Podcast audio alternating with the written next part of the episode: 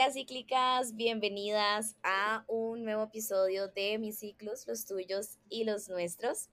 En esta ocasión vamos a conversar con la doctora Pamela Bárcenas. Ella es ginecóloga y obstetra que durante los últimos años se ha venido especializando en ginecología infantil y adolescente.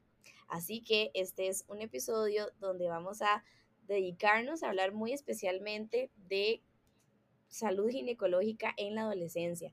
Conversaciones para poder eh, generar bienestar desde que estamos tan jóvenes, desde que empezamos con nuestra etapa fértil. Así que bueno, súper bienvenida doctora, muchas gracias por estar aquí. Hola, muchas gracias a ustedes por la invitación. Eh, la verdad agradezco este espacio para hablar sobre la salud ginecológica en la adolescencia. Y antes de dar inicio a todo el material, quiero pedirle algo tan sencillo, pero para el ser humano es tan difícil, que es abrir nuestra mente. Sabemos que los tiempos han cambiado, la forma en la que me criaron a mí, que criaron a Gise, que les criaron a ustedes, a nuestras mamás, todas son completamente distintas. Todos los tiempos han cambiado. Y para poder entender a los adolescentes hay que abrir nuestra mente, saber escuchar y saber interpretar los tiempos que tienen los adolescentes.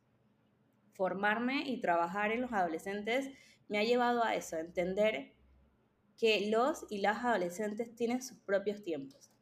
Y solo aquel que se capacita y toma el tiempo de, prepararse para brindarle una atención a los adolescentes logra comprender esta, este hito de la formación.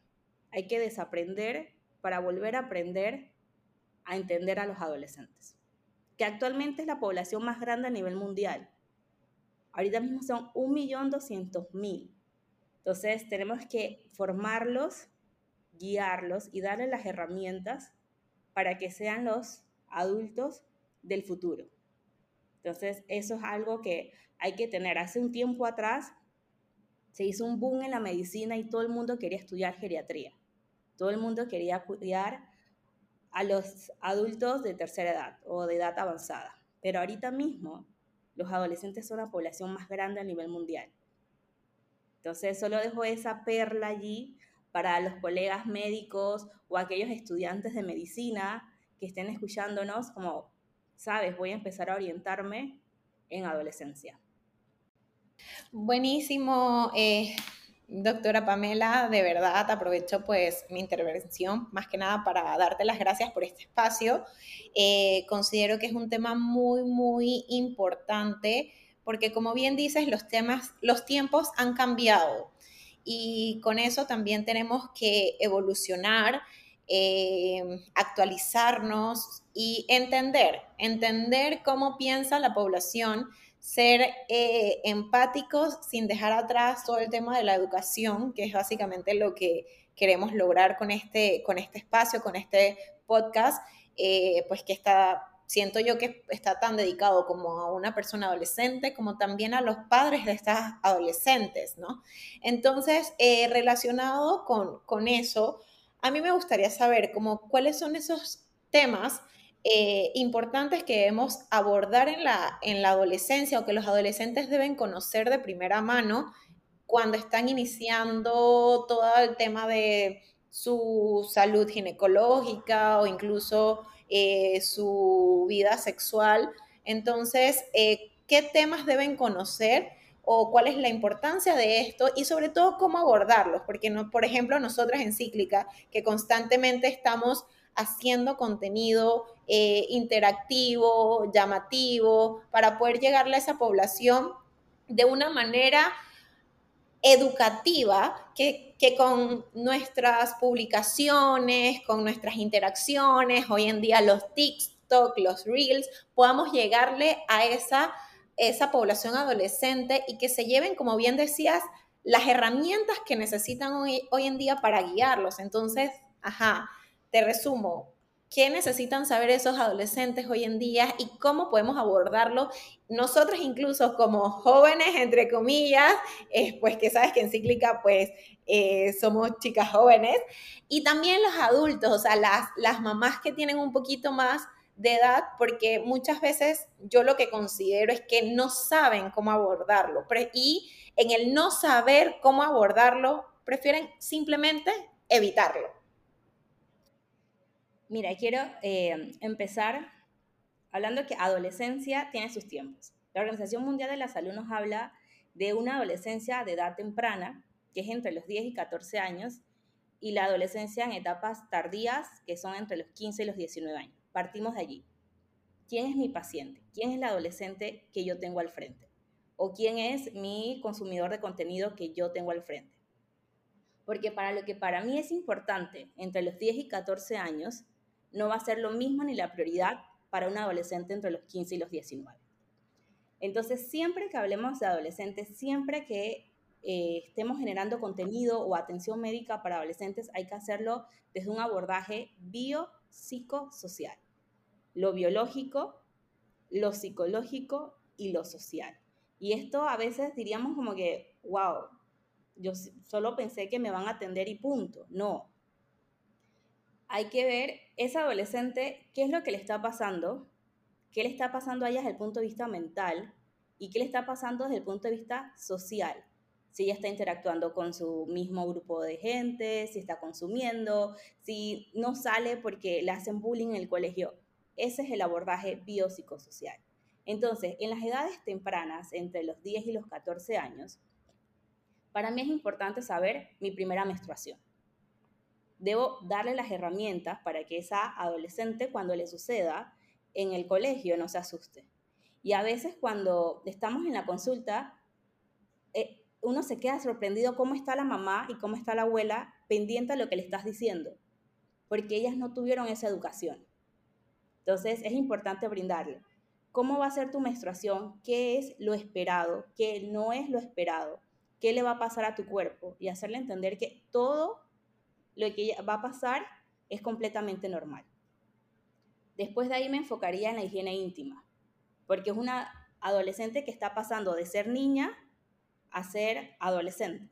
Entonces hay que decirle, ¿sabes qué? Tienes que lavarte las manos antes de tocar tus genitales, cambiarte la toalla sanitaria cada cierto tiempo, no utilizar cualquier tipo de jabón, no bañarte de forma excesiva porque algo está pasando y me voy a sentir sucia y quiero estar lavándome constantemente.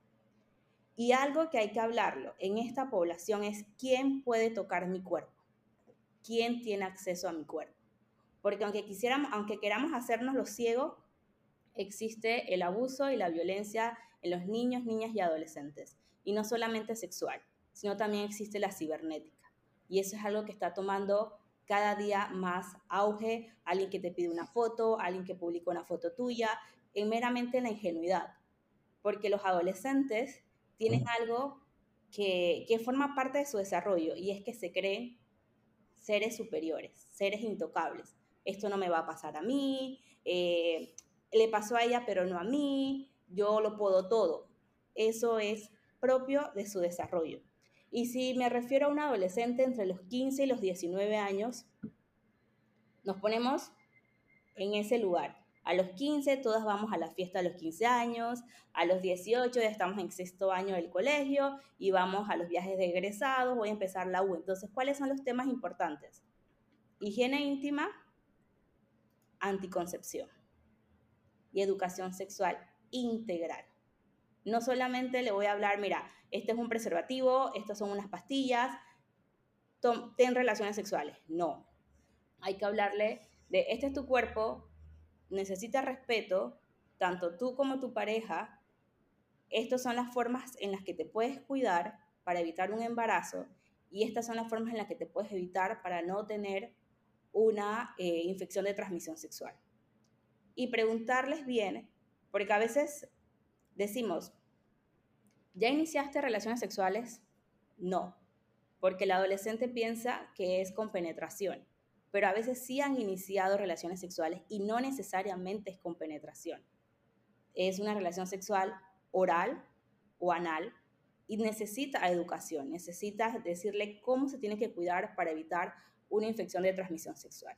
Entonces creo que esos son los temas importantes tanto para adolescencia temprana, higiene íntima, mi primera menstruación, quién puede tocar mi cuerpo, y una adolescencia tardía entre los 15 y los 19, higiene íntima, mi primera relación sexual, anticoncepción, derechos en salud sexual y reproductiva de los adolescentes. Y siempre hablárselo en forma sencilla, porque nos ponemos en la consulta, wow, ¿cómo le explico esto a un adolescente?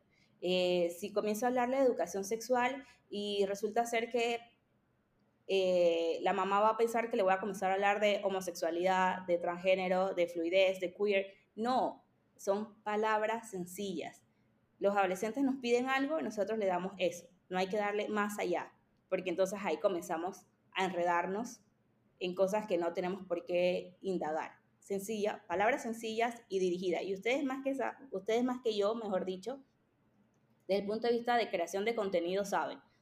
Un adolescente 60 segundos. Los primeros tres es para captar su atención. Ya después de ahí es difícil que la captes. Entonces, dirigido. Palabras sencillas y dirigido.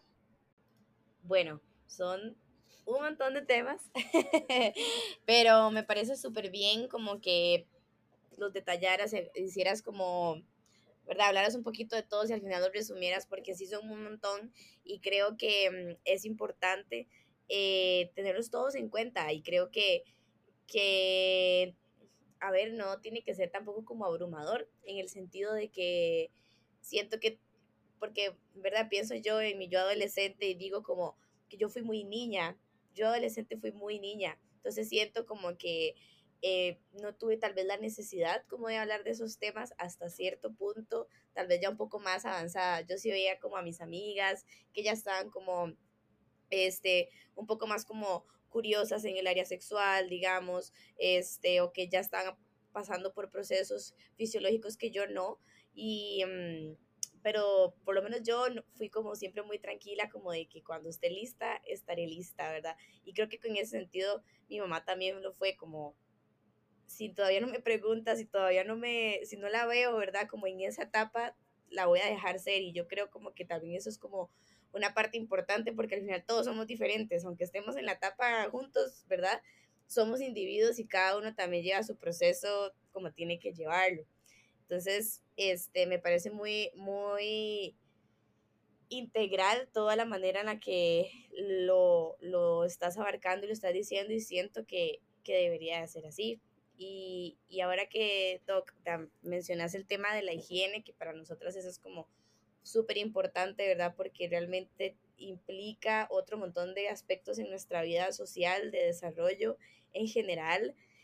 ¿Qué consejos puedes ofrecerle eh, a las adolescentes que nos están escuchando eh, para mantener una, una correcta higiene íntima y poder prevenir infecciones, enfermedades en general, impedir también como estar incómodas a nivel social y no perdernos de nuestro desarrollo, ¿verdad? Porque también es de las etapas más bonitas de la vida.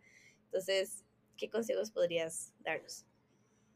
Mira, creo que esto es importante y creo que las mamás que nos están escuchando y las abuelas tomarán nota porque eh, cuando ocurre la primera menstruación, lo primero que hacen las mamás, no sé, en Costa Rica, acá en Panamá, es llaman y comunican a todo el mundo, ya mi hija señorita, tuvo la primera menstruación, pero se nos olvida eh, prepararlas para eso. Entonces, en mi página en Instagram y cuando estoy en la consulta, siempre lo digo, toma este momento para compartir con tu hija y prepararla antes. Y esto se llama hacer un, yo le digo el kit menstrual prepárale una bolsita a tu niña por si eso llega a ocurrir en la escuela, que sepa que tiene unas, unas toallitas para lavarse o limpiarse las manos antes, tiene la toalla sanitaria para usarla, colócale un panticito extra eh, por si llegase a manchar.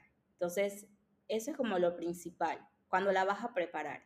Ya una vez es una adolescente, ya tiene 15 años, ya lleva 3 años menstruando, siempre hacerle hincapié en el lavado de manos antes y después de, usar tus genitales.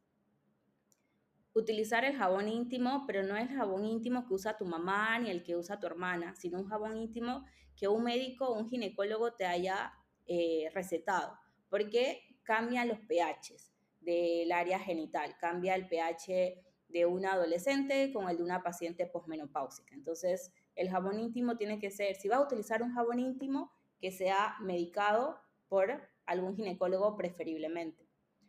los genitales no hay que lavarlos. Eso de que va, tienes que lavarte los genitales con un jabón, no. Pero se prefiere porque puedes brindarle como un mayor soporte al área genital. Se sabe que la vulva, pues solamente con agua tú la puedes lavar. En caso de que no puedas comprar eh, un jabón íntimo, pues entonces meramente agua y mantener el área lo más seca posible. Si vas a, secarte, siempre que sea de adelante hacia atrás y no de atrás hacia adelante. Siempre de adelante hacia atrás y el área lo más seca posible. Si vamos a la playa, a la piscina, por favor, no quedarse con la ropa húmeda porque eso lleva muchas infecciones vaginales. Las toallas sanitarias, cambiarlas. Y si eres de las chicas de ahora, pues que utilizan copa menstrual, ustedes mejor que nadie sabe, pues cambiarse su copa menstrual en el tiempo estipulado, siempre con el aseo de lavado las manos antes y después y esterilizando eh, la copa menstrual antes de utilizarla por primera vez en cada ciclo. También es importante el aseo o la higiene íntima en las relaciones sexuales. Como esto va dirigido a los adolescentes, pues las mamás no se asusten porque tocamos este tema. Se debe Preferiblemente debes como bañarte o hacerte un bañito rápido antes de las relaciones sexuales. Y después de las relaciones sexuales también es lo ideal. Y orinar antes y después.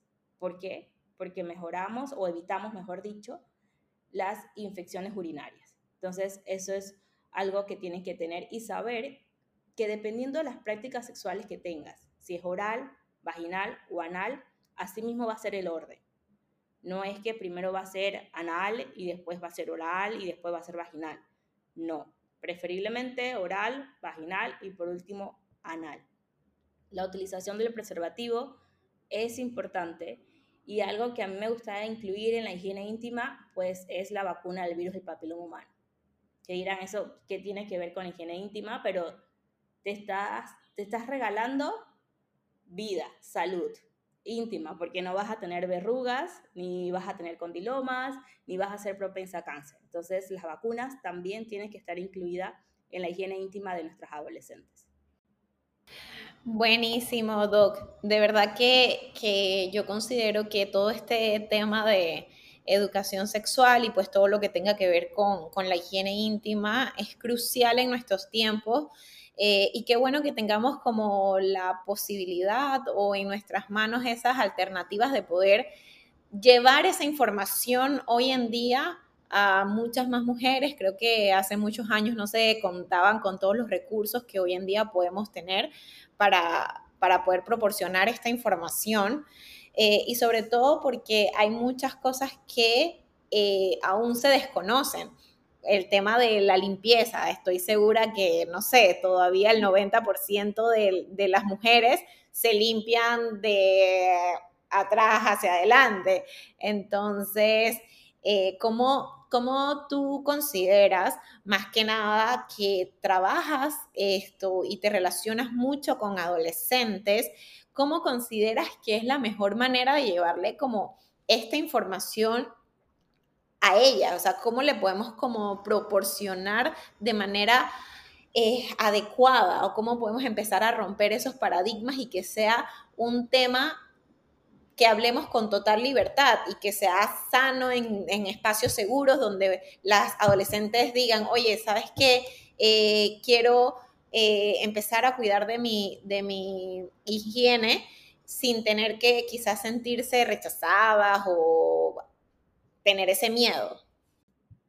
Mira, a mí me, a mí me gustaría eh, que en todas las escuelas se hablara de educación sexual, de higiene íntima. Todas las escuelas deberían hablarlo. Eh, actualmente me encuentro en la ciudad autónoma de Buenos Aires, Argentina, y acá es increíble. Adolescencia se mueve no solo en colegios, sino la policía sabe cómo abordar un adolescente en alguna situación. Eh, los hospitales, si llega un adolescente con algún problema, saben cómo abordarlo. Las escuelas saben cómo abordarlos. En todos lados eh, está el tema de la educación sexual y cómo tratar al adolescente. y la cantidad de folletos, papeles, información impresa, medios eh, digitales, TikTok, cuentas, Instagram, están bombardeando cada vez más a los adolescentes porque esa es la forma, o sea, ya de que tú le digas a, a un adolescente, oye, agarra un libro y ponte a estudiar sobre higiene íntima. No lo va a hacer porque es más rápido. En punto cinco segundos te metes en Doctor Google y te va a decir todo lo que tienes que hacer. Y es más, ya me quedo corta, ahora tú vas a inteligencia artificial, le preguntas cómo debo asearme y muy probablemente te saque toda una revisión. Entonces, los colegios deben ser como el segundo eslabón, porque lo primero debe ser la, casa, el hogar los papás y, las mamás deben hablarlo. Y lo digo porque tengo una sobrina y yo le digo a mi hermana, tienes que hablar con ella. No le puedes dejar la higiene íntima, la, prepararla para esa primera menstruación a la maestra. Eso tienes que hacerlo tú, porque tú eres su, modelo a seguir, tú eres su persona de confianza. Entonces partimos del hogar.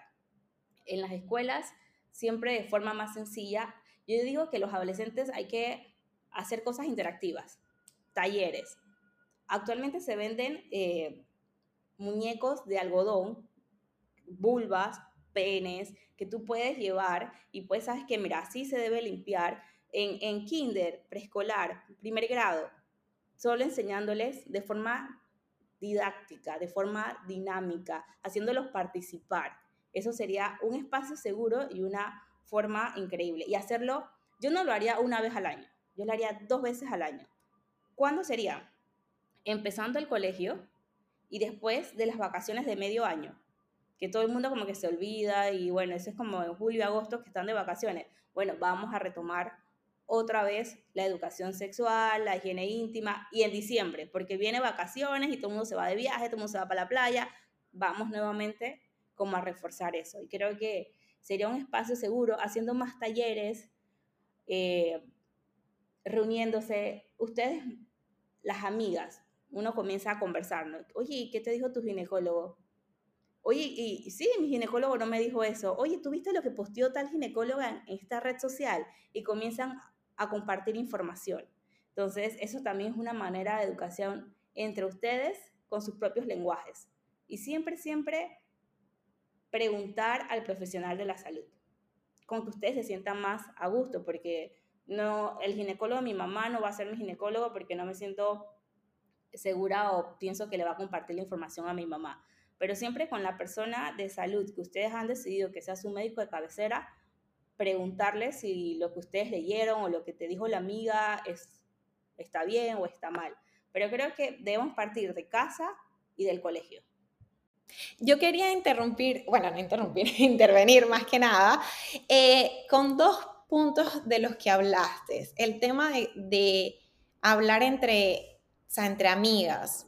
Yo no, o sea, no sé si es que yo tenga mucha mala memoria, pero creo que los temas ginecológicos, cuando yo estaba, o sea, tenía esa edad de la adolescencia, entre los 10 eh, y 18 años, no sé, tal vez era mi círculo, eh, pero no era algo como que traíamos a conversar entre mis amigas, ¿sabes? Entonces, eh, tal vez hablar del tema ginecológico te, te ponía en una posición o, en un estatus ante tus amigas, el cual uno quizás tenía pena de, de sentirse ahí. Eso como punto número uno. Y punto número dos, en la adolescencia yo considero, no tengo como datos, tú me podrás esto corregir o, cómo podemos abordar el tema, pero las oportunidades que hemos podido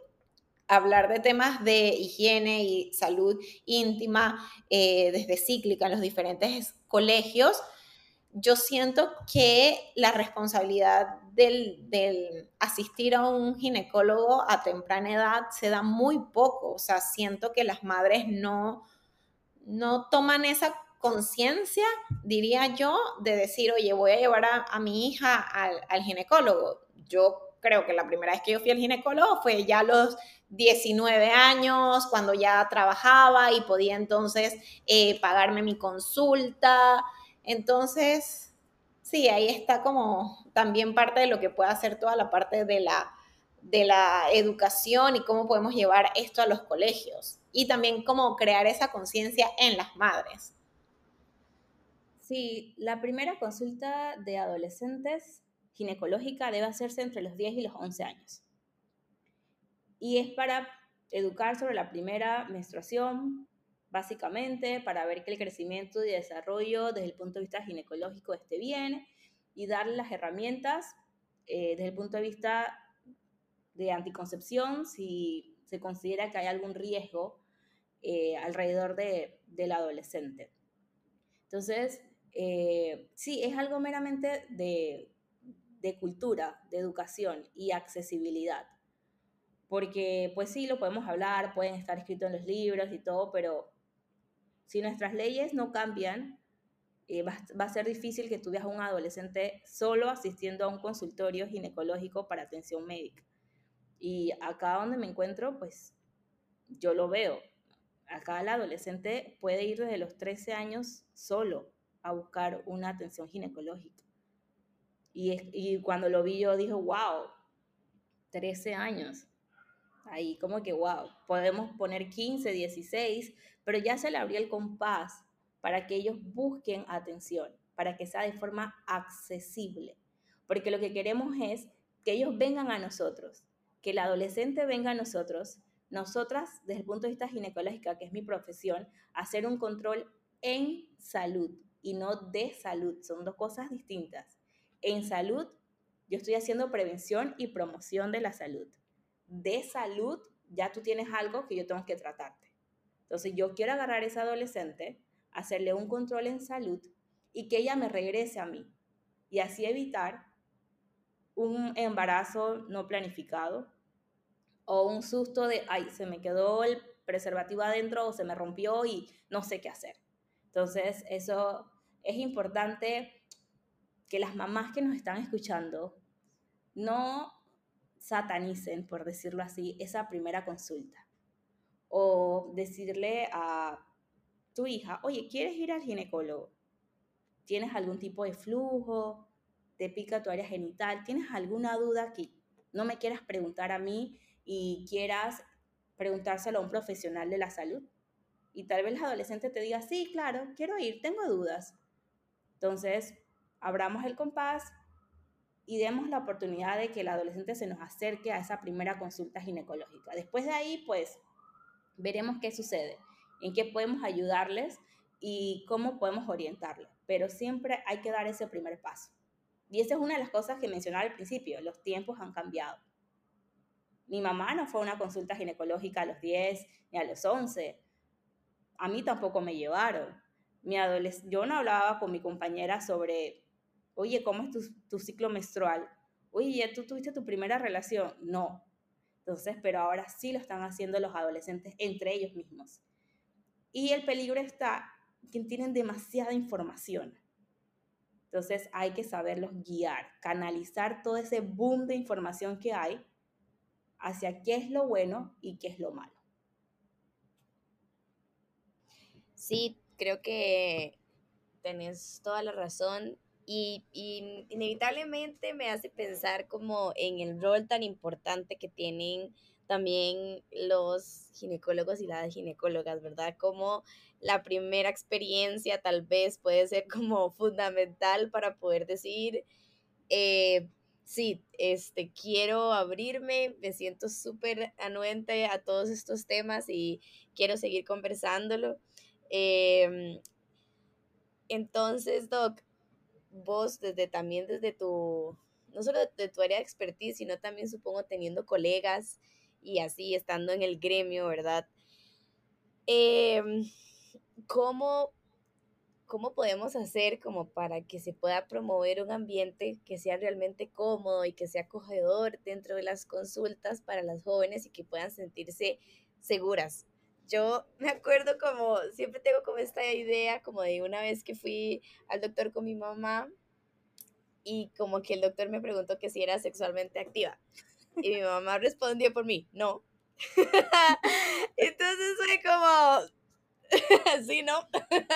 Pero yo dije, qué, qué loco, porque, porque a ver, hubiese sido más fácil tal vez yo entrar sin mi mamá, porque nunca hemos tenido esta relación de que yo le cuento como mi vida más, más íntima, em, o cómo, ¿verdad? ¿Cómo manejar esto para que realmente sea algo como me siento cómoda aquí? Mira, creo que, creo que nadie se siente cómodo cuando va a acudir al ginecólogo. Porque a todas nos pasa. Mañana tenemos que ir al ginecólogo. Por alguna razón empezamos en que tenemos que depilarnos. Tengo que depilarnos. Mañana voy al ginecólogo y me la va a ver. Y después dice, ¿y será que se acordará? ¿Será que en su mente queda algo de cómo son mis genitales? Cuando pues vemos tantos al día que sales por esa puerta y ya no nos acordamos. Todos los ginecólogos obstetras salimos capacitados para la atención en adolescentes, pero no a todos les gusta ver adolescentes. ¿Por qué? Porque adolescente lleva tiempo y tú tienes que respetar el tiempo del adolescente. Y tienes que ver todas las esferas que mencioné antes, biológico, psicológico y social. Pero aparte de ver a ese adolescente que de por sí te va a demorar esa consulta, tienes que ver a la mamá o a la abuela, porque va a entrar con esa adolescente, va a entrar con ella a la consulta. Entonces, uno empieza, ¿no? ¿Por qué viniste, María? María se queda callada. Pero la mamá responde, bueno, yo traje a María porque a María le pican sus genitales. Y cuéntame, María, ¿cómo estás? María callada. Bueno, ella está muy bien, responde mamá. Porque mamá no ha entendido que mi paciente no es ella, mi paciente es María, la adolescente. Y yo te voy a escuchar. Todo lo que diga mamá, lo voy a escuchar. Pero va a llegar un punto en la consulta en que mamá va a salir y yo me voy a quedar con María siempre y cuando María me la autorice, porque todo lo que yo haga con adolescentes, yo tengo que explicarle qué voy a hacer de forma sencilla y tengo que esperar un consentimiento de esa adolescente. Sí, yo quiero que mi mamá salga, sí, yo quiero que mi mamá se quede, pero es importante que exista un momento entre el ginecólogo o la ginecóloga y la adolescente a solas, porque hay temas que la adolescente ¿Eres sexualmente activa? No. Pero cuando mamá sale, sí. Ya tuve mi primera relación o tengo un noviecito que está por ahí y hemos pasado más allá del simple beso, pero mi mamá no sabe, o quiero anticonceptivos y mi mamá no sabe que yo quiero unos anticonceptivos. Y aquí también hago énfasis de que no nos vamos a convertir en la mejor amiga del adolescente, ni en quién le va a guardar los secretos. Como médico yo hago un juramento, pero si esa situación pone en riesgo tu vida inminente, yo tengo que buscar a alguien para hablar. Entonces, esa parte siempre hay que explicárselo al adolescente porque está la línea, ¿no? Ah, no, no, le voy a contar eso a mi, a mi, mamá, pero sí a mi ginecóloga, porque mi ginecóloga es mi amiga, porque mi ginecóloga, no. O sea, hay una pequeña línea que hay que saber manejar con adolescentes con pinzas, ¿no? Pero después de esto es explicarle, como les dije, todo lo que yo haga te voy a explicar de forma sencilla, mira, te, tengo que examinar. Y esto para las adolescentes que me escuchan. No es necesario un examen físico en la primera consulta. Todo depende por qué tú has ido al ginecólogo. Entonces, no siempre te vamos a examinar de entrada o al principio necesito examinarte, pero no lo voy a hacer porque no me lo permitiste, porque no estás preparada y te voy a volver a citar, porque tengo que examinarte por alguna razón. Y en particular, a mí me gusta conocer a mi adolescente en todos sus aspectos, porque yo necesito saber que el crecimiento y desarrollo de sus genitales está bien. Así que por lo menos una vez en el año yo te voy a pedir, oye, mira, te tengo que examinar, tengo que verte, me lo permites, tómate tu tiempo para que te, eh, te cambies de ropa, ponte esta batita, quieres que mamá se quede, mamá puede salir y ahí nos vamos, ¿no? Pero siempre es hablando esperando el consentimiento de mi paciente, que es la adolescente, y hacerlo lo más sencillo posible y lo más relajado posible. Entonces, pues, tal vez por eso no a todos les guste trabajar con adolescentes, hay algunos que sí nos encanta, y bueno, esperemos que, sean más, que se sumen más para trabajar con las adolescentes. Ay, ojalá que sí, eh, de verdad que, doctora eh, Pamela, porque siento que es algo que qué bonito se siente cuando se puede compartir eh, algo tan íntimo, yo lo considero así, no, no, no puedo jurar que sería en la mayoría de los casos, pero sí en una gran población donde puedes compartir eso con esa persona incondicional que va a estar pese a todos los problemas sociales, familiares que podamos tener. Eh, yo por hoy, hoy por hoy, a mis 30 años, voy con mi mamá al ginecólogo y yo creo que nunca había ido con mi mamá al ginecólogo tanto como en mi adolescencia. Es irónico, ¿no?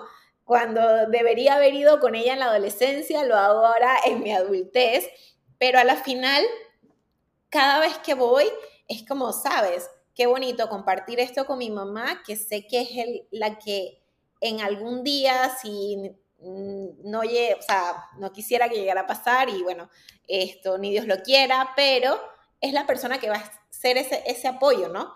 Desde, desde un instante podría ser un apoyo eh, y darle la confianza a ella de, ¿sabes qué? No es que seamos mejores amigas, porque bueno, yo lo, lo veo así, no es que seamos mejores amigas, pero sí poder compartir algo tan íntimo que es una persona que me puede orientar a, oye, listo, si sientes esto, vamos al, al ginecólogo. Yo recuerdo que cuando yo estaba eh, en la adolescencia, ahora que hablamos de edad per se de adolescencia, yo le pedí a mi mamá esto, ir al ginecólogo, entre comillas, a esa edad porque simplemente tenía infección vaginal.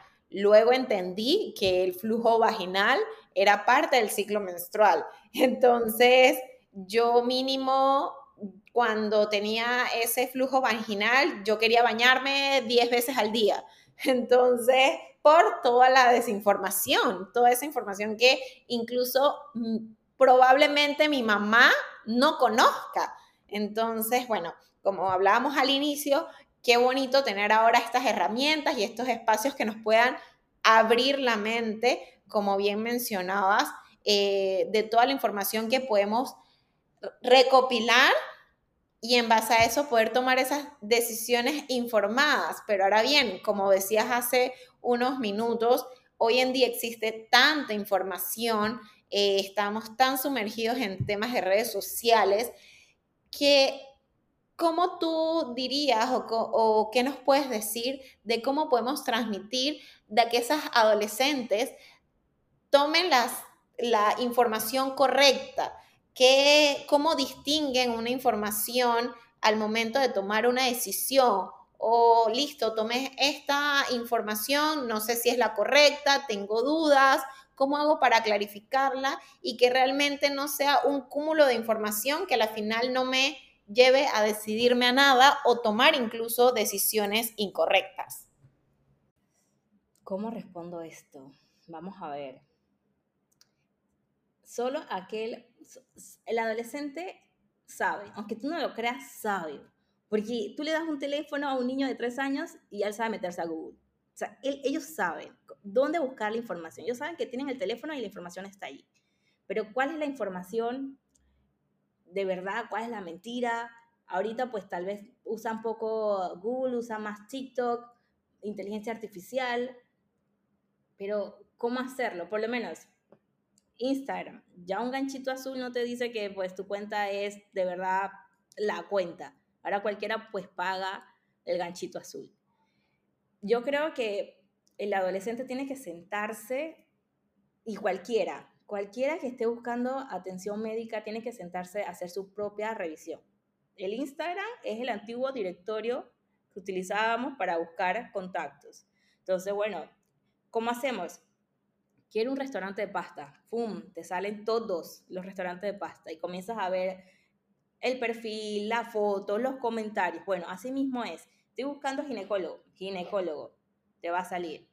Todos los que estén échale un ojito al perfil, a la historia, al comentario, a la información. Existen muchos community managers y, todo esto que pues manejan las redes sociales de, algunos médicos, pero ¿qué tan accesible es? Si ese médico se, se muestra en las redes, tú lo ves, habla, sube reels, porque ya te estás, estás viendo que en esa cuenta hay alguien detrás.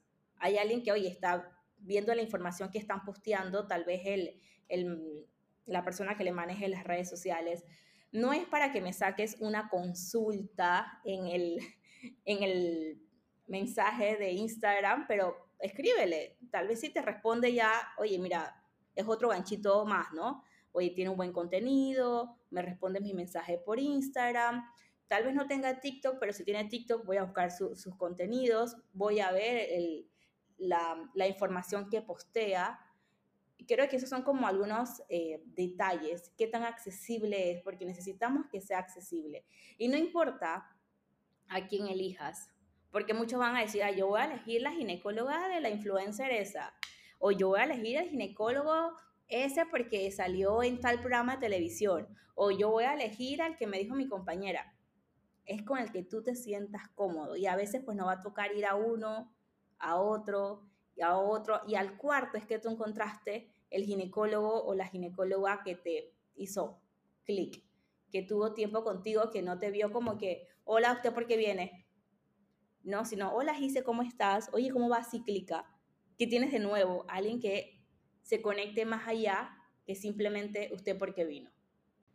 Claro, súper importante como la conexión humana que tiene que haber, ¿verdad? Sobre todo porque es un tema tan íntimo que vamos a ir a ver, ¿verdad? Yo siento que es casi que, ir al psicólogo, ¿verdad? Que, porque uno va y se, se expone, está en su lado más vulnerable también, de cierta manera, entonces eh, creo que eso también es importante de que todas las personas que nos están escuchando, de que sepan de que la primera persona a la que van no es la primera opción, no es la única opción, ¿verdad? Y que siempre pueden haber otras experiencias que sean mucho mejores em, y que es parte como del proceso de crecer y, y, pues las etapas también en las que, en las que uno está. Tuve un tiempo y pues tiene un excelente programa de adolescencia eh, dirigido por la doctora Rita Peralta, la doctora Nancy, Tania, el doctor Moisés, Rafa. Es un buen equipo de ginecólogos infantos juveniles eh, y que aprendí muchísimo. De verdad que ahí aprendí los tiempos, la forma de hablar, cómo, cómo debo manejar esa, esa consulta del adolescente, ¿no? Ya una vez acá en Argentina es otro target, es otra población. Eh, ¿sí? Eh, ya tú aprendes más, comienzas a ver, ¿no? Los adolescentes que están entrando en la transición. Me acuerdo y, me pareció como, wow, hace el mes pasado estaba en una consulta y, y siempre trato de mantenerme como actualizada en esto de, de los diferentes tipos de género. Esto es como para romper el hielo, ¿no? No sé si vaya a salir, pero y la adolescente me, me, dio a mí la cátedra de qué es transicionar, qué es queer, qué es fluidez, qué es cis, qué es todos los tipos.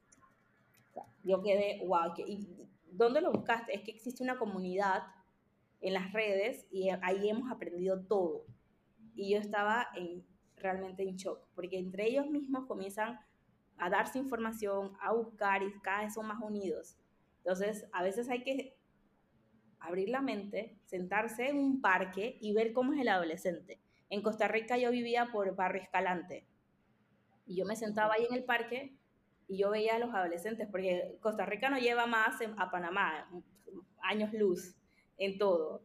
Entonces yo me, yo me sentaba y yo veía, wow, cómo están cambiando. O sea, van a una velocidad y hay que ponerle un poquito de freno y guiarlos guiarlos. Creo que ese es el punto. Hay que, hay que guiar a nuestros adolescentes porque tienen las ganas de comerse el mundo, pero muy rápido. Entonces, sí, con calma, todo a su debido tiempo. Ahora sí, ya, recordaste. Sí, no, quería agregar que mm, todo esto que hablamos como de la búsqueda también de ginecólogos y ginecólogas, em, justamente en Cíclica tenemos eh, una alianza con una empresa aquí en Costa Rica que se llama Juli Health.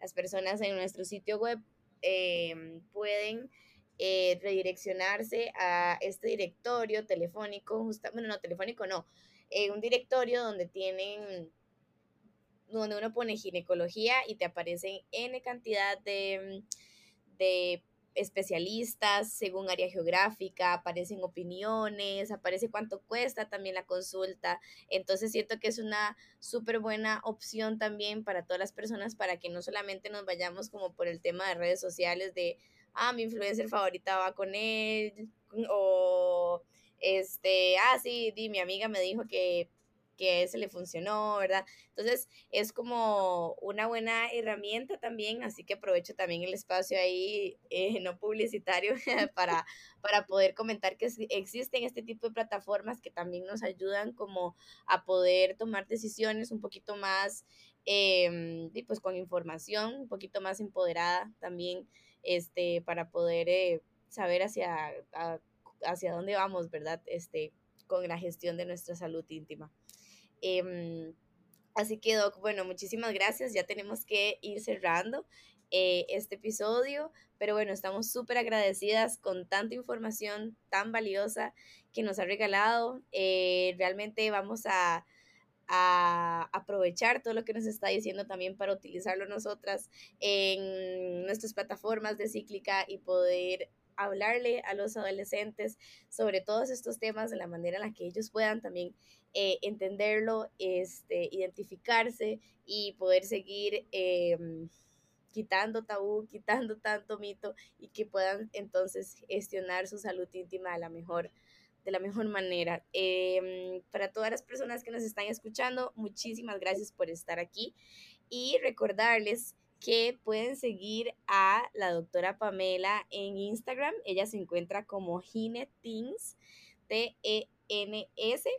Eh, la pueden encontrar así en Instagram y también recordarles que bueno a nosotras en, eh, como cíclica también nos encuentran en Instagram, en Facebook y en TikTok y también nuestra página web cíclicaoficial.com. Así que bueno, muchísimas gracias Doc por estar aquí eh, y nos vemos en el próximo episodio.